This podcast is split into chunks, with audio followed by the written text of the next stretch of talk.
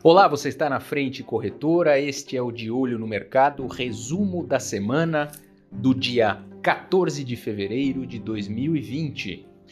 O mercado mundial abriu aí na segunda-feira ainda com a, a, comoção do coronavírus, né?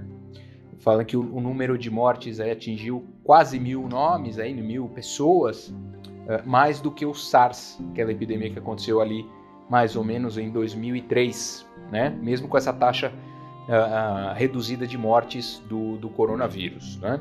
A Organização Mundial de Saúde havia anteriormente elogiado a China por sua transparência, alegou que somente a ponta do iceberg foi visível. Né? Então, isso tem sido um ponto de preocupação e foi assim que nós abrimos a semana no mercado mundial.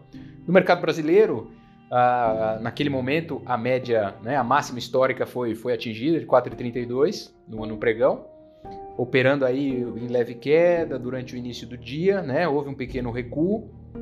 E naquela segunda-feira, aqui no dia 10, uma edição do Boletim Fox foi divulgada com analista do, do, do, mercado projetando o desempenho da economia brasileira nos próximos anos e trouxe aí uma redução estimada do IPCA e manteve a estimativa da Selic que provavelmente, aí, segundo eles, fecha o ano aí nesses 4,25 que nós temos atualmente.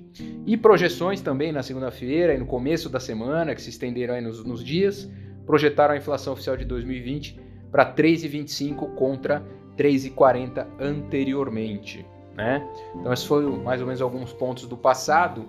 Fechando a semana, né, a cautela retornou na avaliação do, do, do risco por parte dos investidores depois que a China revisou os dados exatamente para mostrar esse grande salto nos casos confirmados de Covid-19, que é o nome oficial do coronavírus. Né?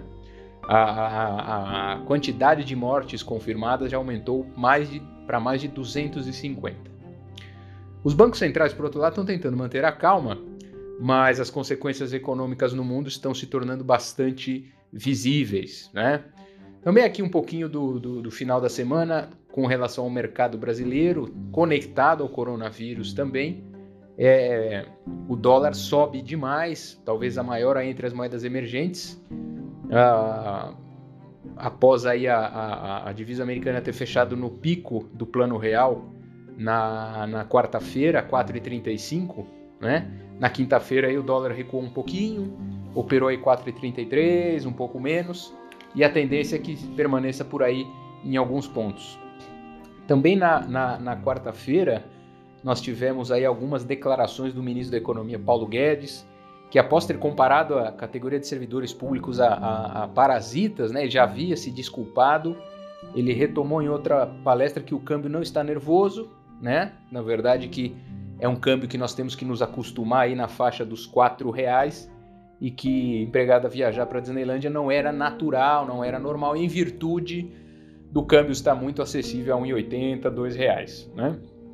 O presidente do Banco Central, Roberto Campos Neto, disse à Globo News na quarta-feira também à noite que a atual desvalorização do, do, real frente ao dólar ocorre num cenário de, de expectativa né, da inflação estável até caindo e que a epidemia de coronavírus, sim, de forma inevitável, vai afetar o crescimento brasileiro de alguma maneira, não se sabe exatamente a proporção, é, mas depende um pouco deste impacto real e quando for de fato mensurável com relação à economia chinesa. Então a semana se encerra aí com algumas incertezas ainda referentes à China e com essa administração deste câmbio relativamente alto, não há uma sinalização de intercedência e interferência do governo. Tá legal? Ficamos aí uh, neste resumo de mercado da semana. Continue conosco lá nas nossas redes sociais, vá lá em www.frentecorretora.com.br blog e continue acompanhando os nossos podcasts. Até o próximo resumo de mercado.